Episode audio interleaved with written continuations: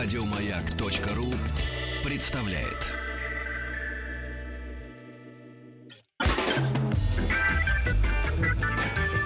Лагерь наша большая семья. Марат идет. Мы бодры, веселы. Стоп, стоп, стоп. Бодры надо говорить бодрее. А веселый как? Веселее. Молодец, понял. Добро пожаловать или посторонним вход воспрещен. Здравствуйте, друзья! Приветствуем вас. У ваших радиоприемников очень э, приятно собирать некое общество и э, очень интересные темы мы поднимаем. Этим летом мы решили обратить свое внимание э, на 70-е годы, на это десятилетие.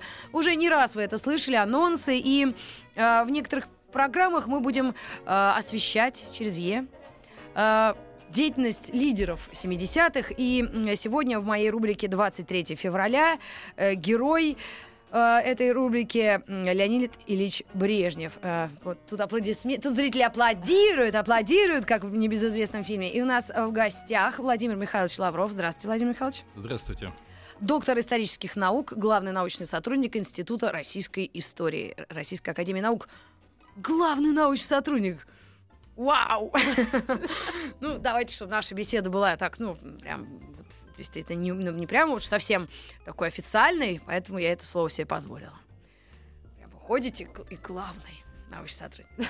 А, вы знаете... Постараюсь оправдать. Э, Ну, а, Владимир Михайлович, вы знаете, вот э, в качестве вступления, вот, наверное, после всех этих перестроек, гласности, изменений, открытости и закрытости, и вообще такого очень живого и разного нашего и устройства государственного и общественного, да, а, вообще по-разному смотрятся даже фигуры личности уже в истории.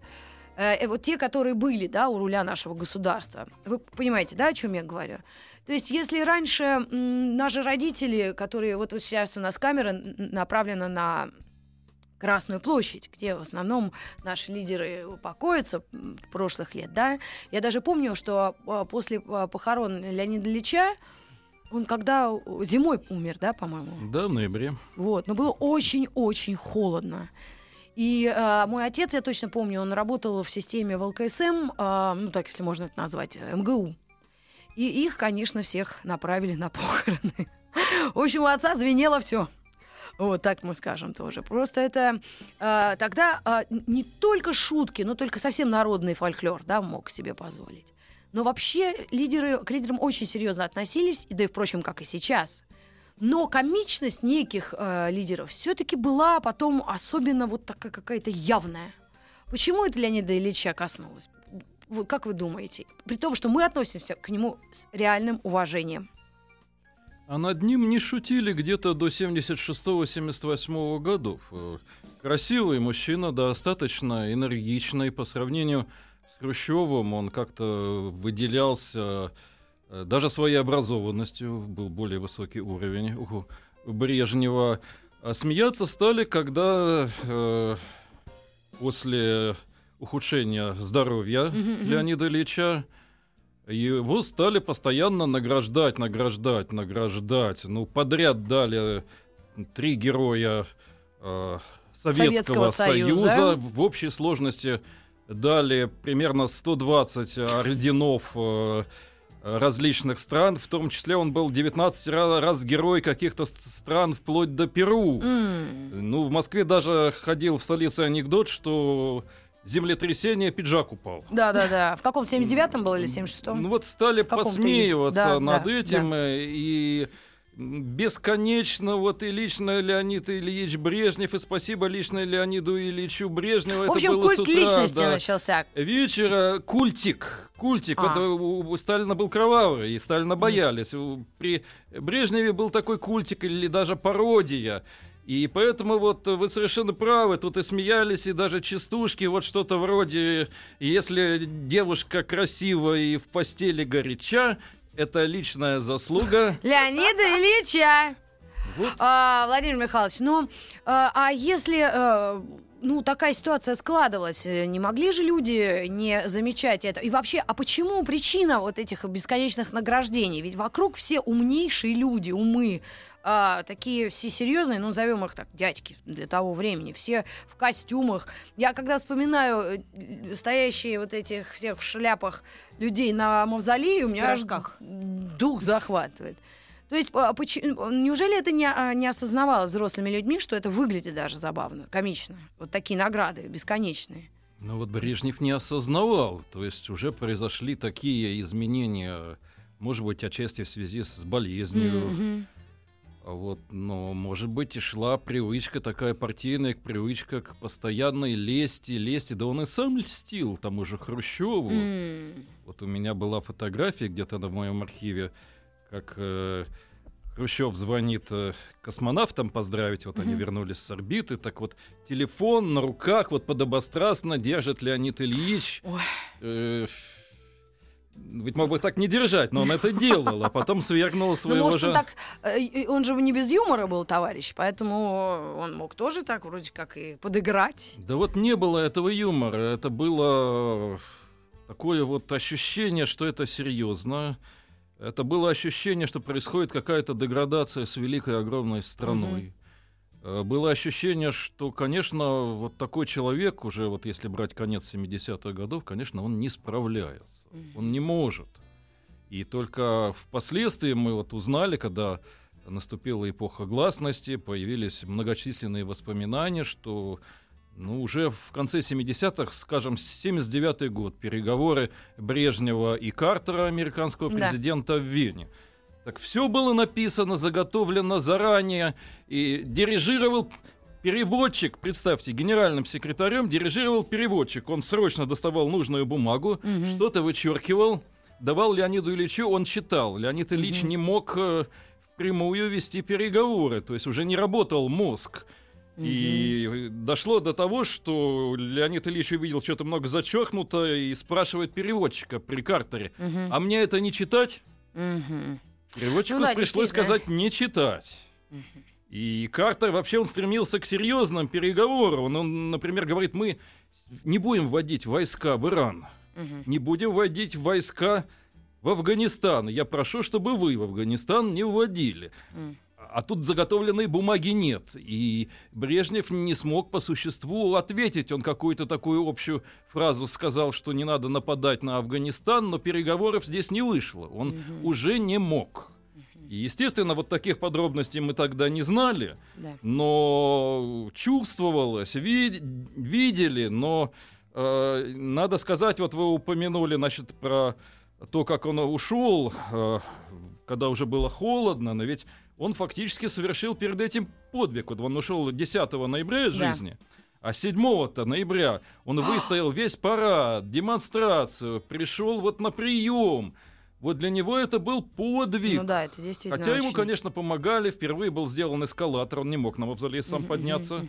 Но все равно он совершал подвиг. И если брать последний год, вот 82 э, год, то ну вот в марте он был в Ташкенте, пошел э, к людям на встречу, на встречу с рабочими авиазавода, на него там упали леса О, боже, вместе с людьми.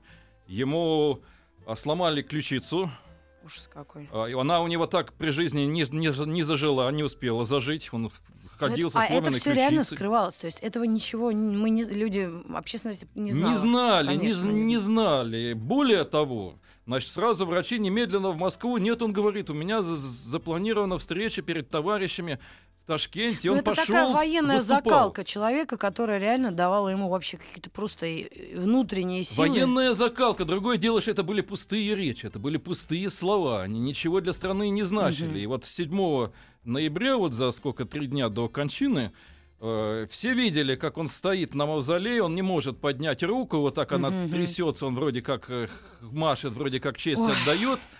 Э, Но, ведь это была государственная тайна, что у него ключица сломана, что Ну, ему понятно. приподнять даже вот так руку, это а может и подвиг. зря скрывали, потому что, ну как, если бы люди знали, люди у нас очень сердобольные такие и, и понимающие. Я думаю, что наоборот. Ну, ну, сейчас уж не вернешь, господи, Ну, исторически. наверное, надо было все-таки уйти на пенсию. И Такие, в принципе, попытки у него были. Он заговаривал, его супруга э, Виктория Петровна тоже Мгм. заговаривала. Она ему говорила, посмотри, вот они вечером смотрели мгм. телевизор, программу «Время». Да. Э, Леонид Ильич сам на себя смотрел, и супруга говорила, ну ты, ты, ты же уже говоришь с трудом. Мгм. В общем, она намекала ему, что... Ну, товарищи не позволили. Ну, на то, видимо, были для них э, тогда на то время веские причины. Просто я хотела вас э, спросить, но э, предварительно тоже задавала этот вопрос. Вот сейчас в эти минуты буквально, да, может быть, если это я не ошибаюсь, а, очень много детей нашей страны, взрослых уже, почти взрослых, да, сдают ЕГЭ. У них есть и- и экзамен история. А как фигура э, Брежнева вот в наших современных э, учебниках современной истории, новейшей истории России, как она подается? Нейтрально или все-таки с неким э, небольшим тоже вот каким-то с не- небольшой критикой? То есть вот этот нюанс, вы как вот ученые, историки, все-таки, наверное, а, в в практике государств, ну, ну, ну, какие-то такие неловкие моменты обычно замалчивают. И это, ну, это принято так у всех. Это не то, что там э, в Америке все говорят, вот э, Рейган был актером, и все, все было плохо, да? А Брежнев был старенький, и тоже кошмар-кошмар. Все, равно какая-то есть позиция нейтральная, которую, ну, хотя бы можно озвучить. Почему нейтральная? Есть вдумчивые учебники, и в 90-х годах были, и, да, и после. Э, Дело в том, что если не проводить вовремя необходимые экономические преобразования и соответствующие им э, политические преобразования, то наступает застой. Вот он тогда наступил. А застой закончился 91 годом. И ра- распадом Советского Союза. Не только, значит, исторический опыт показывает, что вот этот вот брежневский застой в конечном счете привел к попытке дворцового переворота в форме ГКЧП, Мгм. К событиям на улице, когда погибло три москвича, и через несколько месяцев, вот, мес- э, месяцев, Там, на э, Новинском. да, к распаду СССР. Вот что такое вовремя не провести необходимые преобразования. И, конечно, это вина, э, в том числе Леонида Ильича, но всего руководства Ну, тогдашнего. Вы знаете, с кем полезно здесь сравнить? Вот, вот наверняка не угадаете, с кем из государственных деятелей Брежнева полезно сравнить. Я даже боюсь это предполагать, ну, в, кон- в кон- в конкретном... С Владимиром Святым. О, боже. Вот, э, Фамилию да, да, да. можно услышать? Э, э, Рюрикович. Я не Да, знаю, о ком вы подумали, значит, Рюрикович. Да-да. Э, Было тогда большое государство Это при какие Владимире годы? Святом. Ну, X Какой- век. Десятый век. Мощное по тем временам государство, даже выход в Балтику. Но глава государства проводит необходимые преобразования. Крестит Русь. Мгм. А, Ведь запас прочности был такой, что, в принципе, Владимир мог до- до- дожить до собственной смерти со своими, со своими примерно десятью женами. У него было несколько сот наложниц, жил бы в сласть, Мгм. прочности бы хватило, но он интересы страны Руси поставил выше личных интересов. Вот-вот. И в результате это святой. А что касается Брежнева, то, собственно, он доживал вот на том запасе, на той мощи, которая была, доживал в свое удовольствие, М. и вокруг него доживали, а государство шло к трагическим событиям. К распаду, к кризису. Ну аж какое удовольствие. Ну, икры у него было много там черной. Зыкиных пела с утра до ночи. Балет был шикарный. Ну, вот я даже... это когда... Ну, ну, это сложно даже себе представить уровень вот, эти- вот этого- вот этого всего, в принципе. Как, как, как, насколько доступна информация о том, вот, как, как им было хорошо? Да не так уж все это было и... По-моему, они жили в государственных этих Ну, каких-то государственных, дачах. там не было. Сейчас картинами. новые русские не, не хуже живут, О. или даже Да лучше. получше. А, ну, не давали уйти, он всех устраивал. То есть при нем можно было сидеть, как тогда говорили, до победного конца. А вот почему он всех устраивал, на самом деле? Почему не давали? Почему именно этого человека нужно было держать? Вы знаете, когда в октябре 1964 года решался вопрос, кто вместо Хрущева, Хрущев Мгм. допустил целый ряд, так сказать, Ну да. серьезных ошибок, э, и руководство сходилось на том, что надо менять. Э, Более яркой фигурой, причем организатором заговора, был Шелепин. Но он пользовался недостаточным все-таки авторитетом, известностью. А Леонид Ильич, он был э, председателем президиума Верховного Совета, то есть чисто формально главой государства. Ну, фактическим был, конечно, первый секретарь коммунистической партии, но формально был Брежнев, э, секретарь ЦК. У Леонида Ильича было очень важное качество. Он доброжелателен. Он не сводил Ну, вот... э, фактурный, да. а, Фактурный человек был. да, красивый. он не сводил вот счеты ради того, чтобы свести счеты. Ну, каких-то, может быть, соперников, конкурентов убирал, но и только. При нем вот э, даже если совершил какой-то очень серьезный поступок, даже преступление, вот поймали на коррупции, на воровстве, что? Переводили из одной области в другую. Да, вот, вот было спокойно, ведь был до этого тревожный э, Хрущев, который все время что-то за- затевал. До этого был Сталин, который все время кого-то сажал, в том числе в руководстве.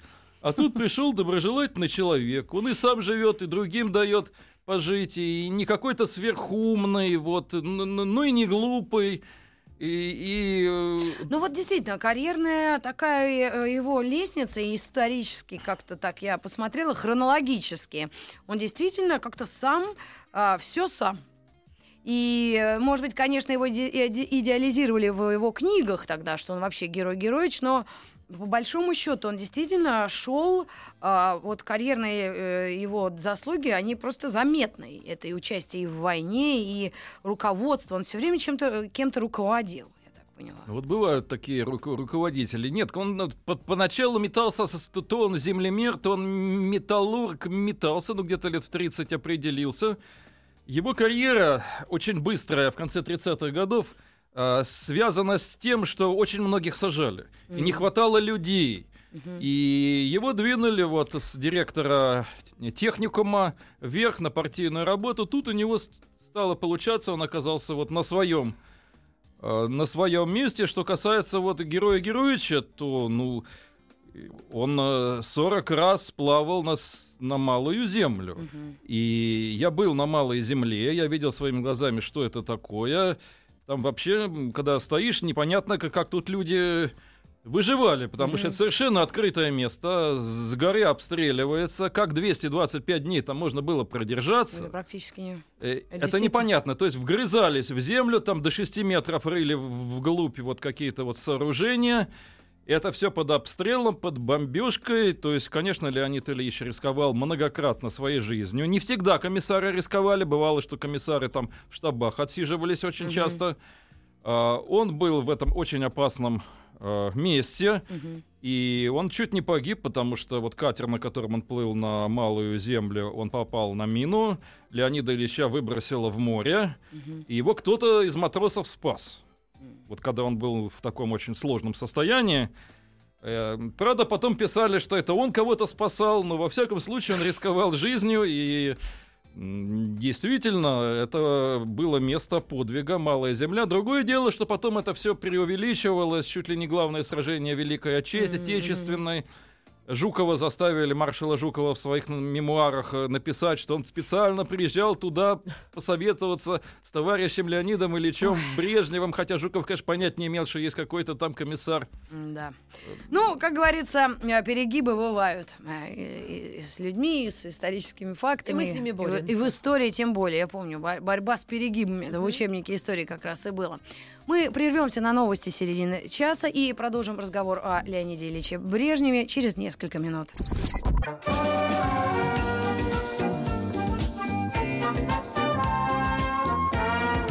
Как это было? Семидесятники. Все лето. На маяке.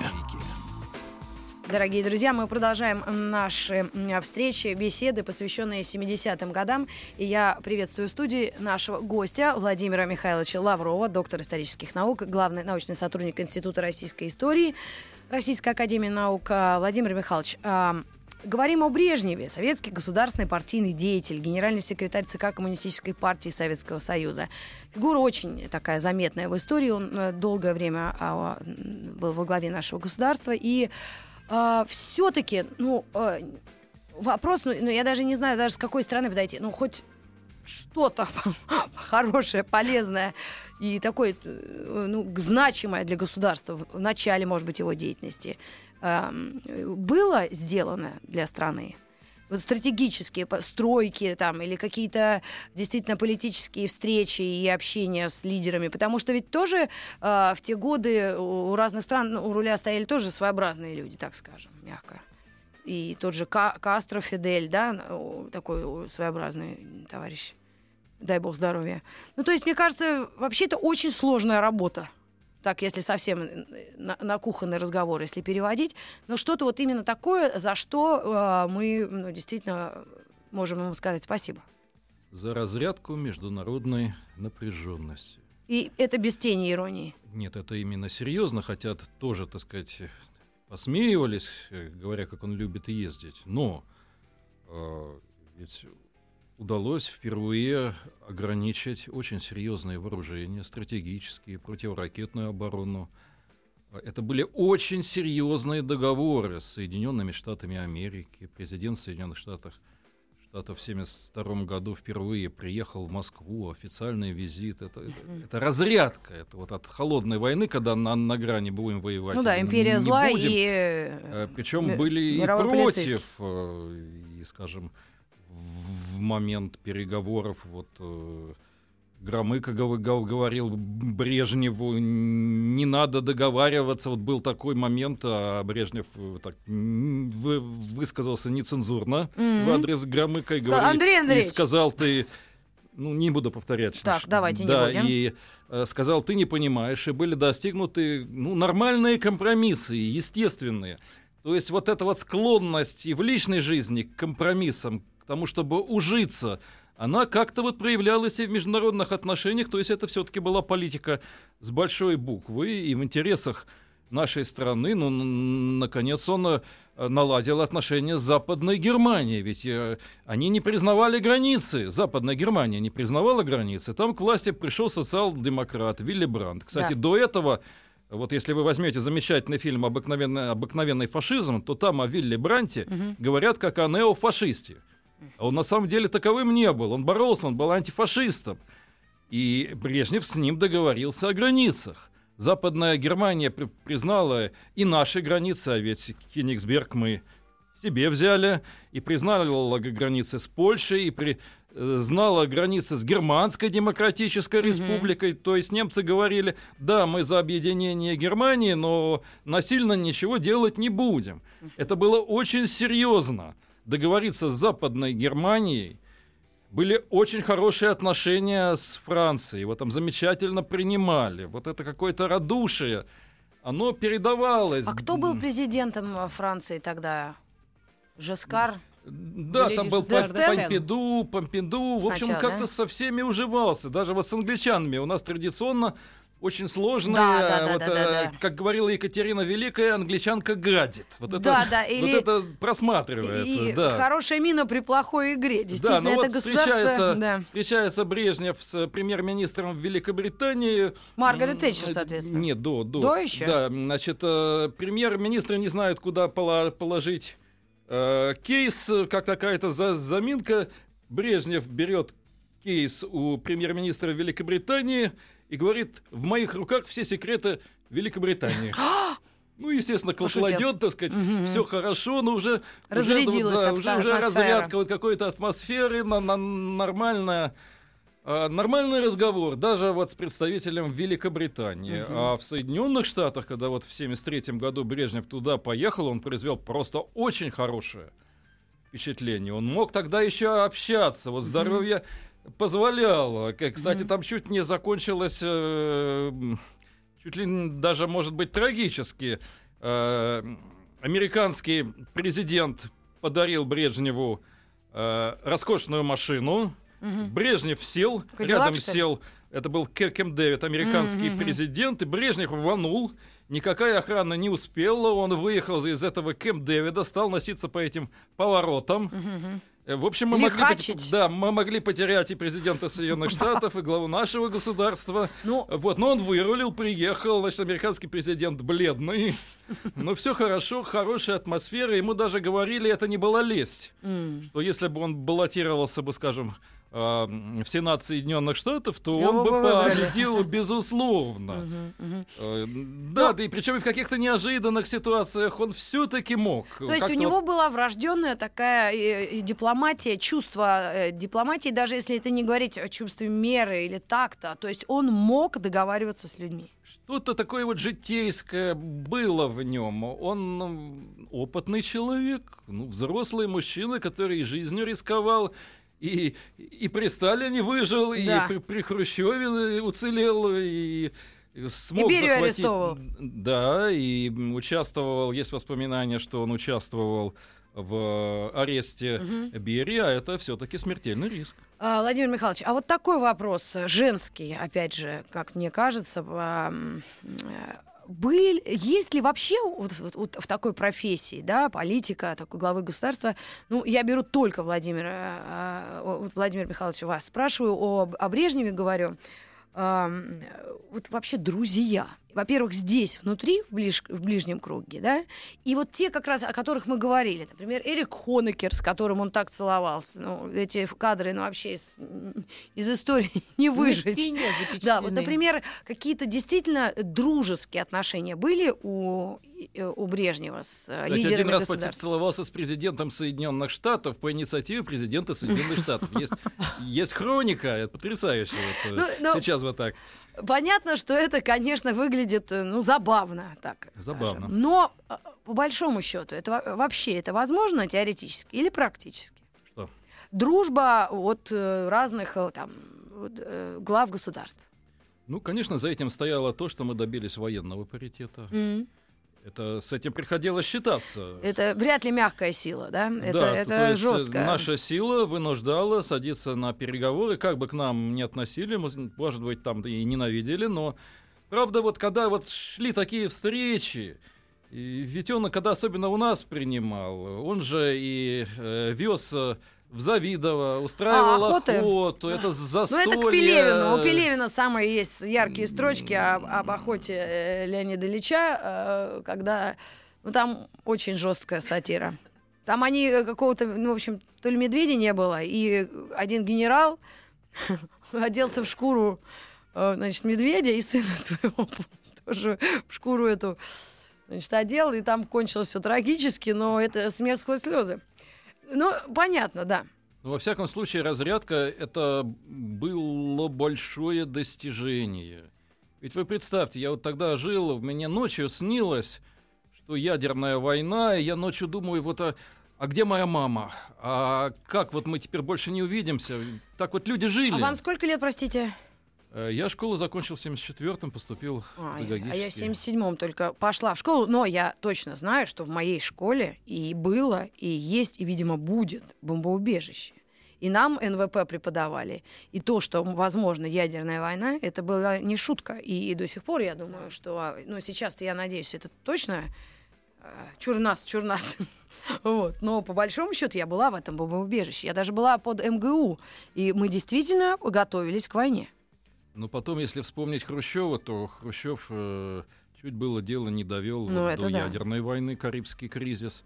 Если говорить об, упомяну- по- об упомянутом вами и до сих пор живом Фиделе Кастро, то сейчас э, опубликовано его письмо в Москву, в котором он просил нанести ядерный удар по Соединенным Штатам. А где опубликовано? А у нас в, Сове- э, в России опубликовано это во время Карибского кризиса. А. При этом э, Кастро писал, что я отдаю отчет, что ответный удар сотрет с лица земли Кубу, но вот Мгм. ради победы марксизма-ленинизма и все-таки Брежнев на, на такие вещи не шел. Мгм. Он стремился договориться. Он вообще не любил конфликтных ситуаций. Они, правда, возникали. Но они возникали вот в связи с идеологией, вот в связи с коммунистической идеологией. Это и ввод войск э, Чехословакию, и ввод войск Ну в да. Афганистан. То есть мы выводили, чтобы или сохранить социализм Чехословакии, где там явно проводились антисоциалистические Да. преобразования. Это 68-й. 68 год, или 79 год э, э, ввели войска в Афганистан, э, было намерение строить там социализм, хотя это была абсолютно вот утопическая идея, это, конечно, была ошибка. Но вот тут были срывы, но Ну они да. чисто такие коммунистические, идеологические. Вот э, давайте строить социализм в феодальном, даже во многом родоплеменном Афганистане, где все верующие мусульмане, ну какой там социализм? Ну да. Ну, но это уже старый, старый Брежнев, это уже настаивали на этом другие члены политбюро. Вообще это вот было какое-то собрание стариков, и это было страшно. когда- Ну да, я уже тоже запомнила Да. все эти. Потом череда похорон. э, после него, по-моему, э, стал руководить А, страной. Червенко? Андропов. Андропов. Андропов. Андропов Черненко. выделялся, он, конечно, был интеллектуально, интеллигентным а, таким, да. интеллектуально он был посильнее Брежнева. Ну как, Без- это председатель КГБ. КГБ, да. Там не то, что посильнее, а это Да он даже выглядел человек так. совсем всеми, да. Но это тоже был смертельно больной э, человек. Он после Брежнева будет только один год. Ну да. Вот, ну вот представьте. А, а потом будет смертельно больной Черненко и один год. То есть это такой период государственных переворотов. В общем, это был кошмар. Было понятно, что в стране происходит что-то совсем не то. Ну что да. такие люди мо- могут неизвестно что натворить. Они просто, ну, ну как вот с больничной койки может руководить такой большой, сложной А, страной. Но, ну, вот это вот заключительный этап брежневского правления, но был и этап, когда он проводил в 60-е годы хозяйственную реформу. Правда, она провалилась, хозяйственная реформа. Мгм. Да что вы говорите? А- Самая успешная пятилетка, девятая, но в нее были заложены такие вот э, установки, Мгм. как большая самостоятельность предприятиям, уволите кого-то, сократите, зарплату можно поделить. Мгм. Ничего из этого не вышло, потому что все это привело к, к тому, что нужно какие-то предприятия закрывать, скажем, э, предполагалось, что убыточные предприятия будем постепенно закрывать. А потом выяснилось, что, скажем, в сельском хозяйстве почти все колхозы, совхозы убыточные. Ну, нельзя все закрыть.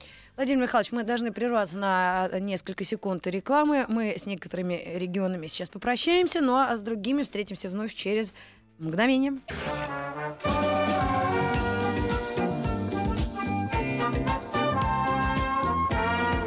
Как это было? Семидесятники. Все лето. На маяке. Да, все лето мы или а, частично э, фрагментами этими летними днями, вечерами бу- будем, будем и посвящаем уже наше время эфирное 70-м. Сегодня герой рубрики 23 февраля э, Леонид Ильич Брежнев. И у нас в гостях историк Владимир Михайлович Лавров. Владимир Михайлович, а, вы сами меня как-то зацепили, говорит, удивительно, что женщина не спросила о женщинах. Но вы знаете, если вы так фигуру а, Брежнева описали как такого, ну, ну, такого бонвивана практически, да, такого незлобного, умного и как э, такого ну, действенного, пока он был здоров человека, да, то, конечно, Не женщины... глупый, не глупый. Не глупый, Насколько да. он умный, это можно спорить, но что не глупый, безусловно. Да, ну вот женщины, они его точно не сбивали с толку. Женщины, ну что-то такое намечалось э, во время войны, как у многих. У него была фронтовая жена, Мгм. медсестра, вообще его медсестры любили. Ну, это, наверное, в сериалах показывали. Вы знаете, почему я поэтому не спрашивала? У меня мой э, бойфренд смотрел сериал. Я, по-моему, понимаю, что это не нашего холдинга сериал. Я его не смотрела. А хороший был многосерийный фильм наш, Брежнева. Ну вот, да? Документальный или именно сериал? говорю, да. А, ну, может быть, как раз и А, там, где... художественный? Да. Я документальный, хорошо. М, смотрю. И, и вы знаете, вот меня почему-то вот это меньше всего интересует. Меня интересовало все-таки его, может быть, какое-то покровительство э, балету, той же э, эстраде, потому что э, ну, телевидение при Брежневе очень как-то так ну, цвело и, и как-то как Цветное развивало, телевидение появилось, цветное да. появилось, да. Мне вот показалось, что еще. Ам, у меня нет претензий к образованию, которое давалось в это время. Почему, я не пойму. То ли я хорошо училась, то ли э, э, у нас была сильная школа. Скажите, вот как, как это регулировалось в 70-е и начало 80-х?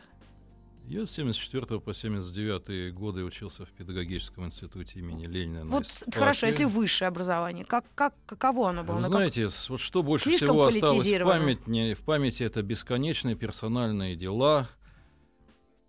Преподаватели писали доносы на студентов, студенты на преподавателей, студенты на студентов, преподаватели То на есть как у Сталина? преподавателей.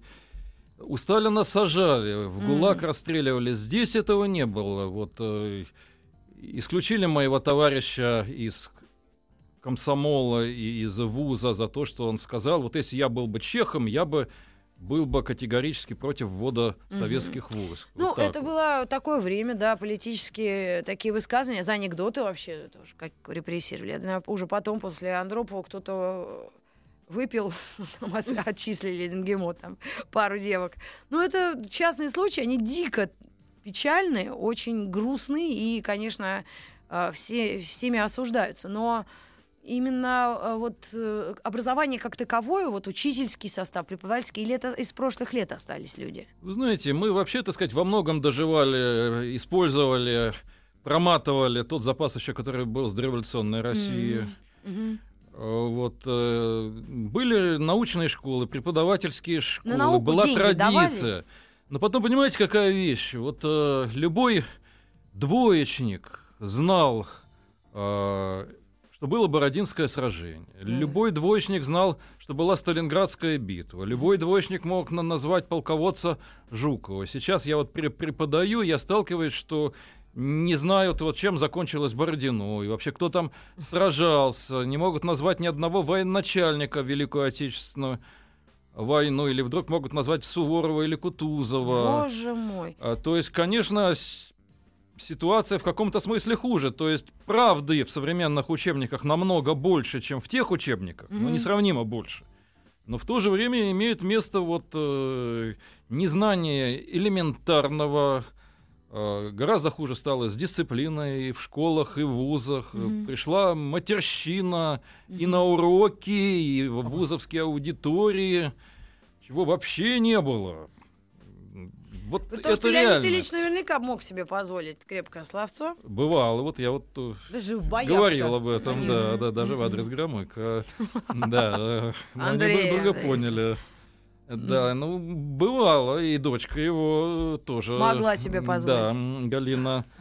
Ну, вот подводя итог э, нашей сегодняшней такой, даже вашего монолога, да, моих каких-то несмелых вопросов, потому что, в принципе, конечно, э, ну, ну, ну, на кухнях мы все гораздо там хихикать, обсуждать, смеяться, но вообще над чужими там недугами вообще грех, да, как-то веселиться. Но просто когда это доводилось до такого, ну, действительно абсурда, когда э, реально больной человек все это делал, это было действительно, наверное, зря и обидно. Поэтому вот сейчас, возвращаясь назад, я вспоминаю, в детстве, конечно, мы были такими маленькими злючками, и, конечно, эти анекдоты о Леониде Ильиче и Индире Ганди, это просто...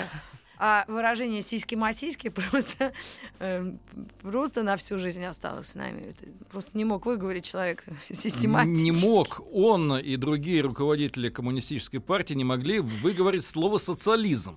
Они говорили социализм, Да, вроде как клизма. Вот так вот получалось. Ой, горько, горько. Ну, давайте мы э, как-то все равно а, увидим светлое будущее. И наверняка оно есть, и э, на ошибках всегда учатся, и, и либо делают карьеру. Да. Так мне однажды сказали. Одни учатся, а другие Ам, делают карьеру. Мы в завершении нашего разговора хотели поставить э, действительно любимицу э, Леонида Ильича, певицу Людмилу Зыкину, прекрасную исполнительницу э, тоже нелегкой судьбой. И песню Светлана На Юрьевна. побывку едет молодой моряк. Так что спасибо вам огромное Вот за Леонид то, что вы к Ильич нам был пришли. таким замечательным моряком, комиссаром и защищал нашу родину. Спасибо. Это был историк э, Владимир Михайлович Лавров. До новых встреч в эфире. Спасибо. Еще больше подкастов на радиомаяк.ру.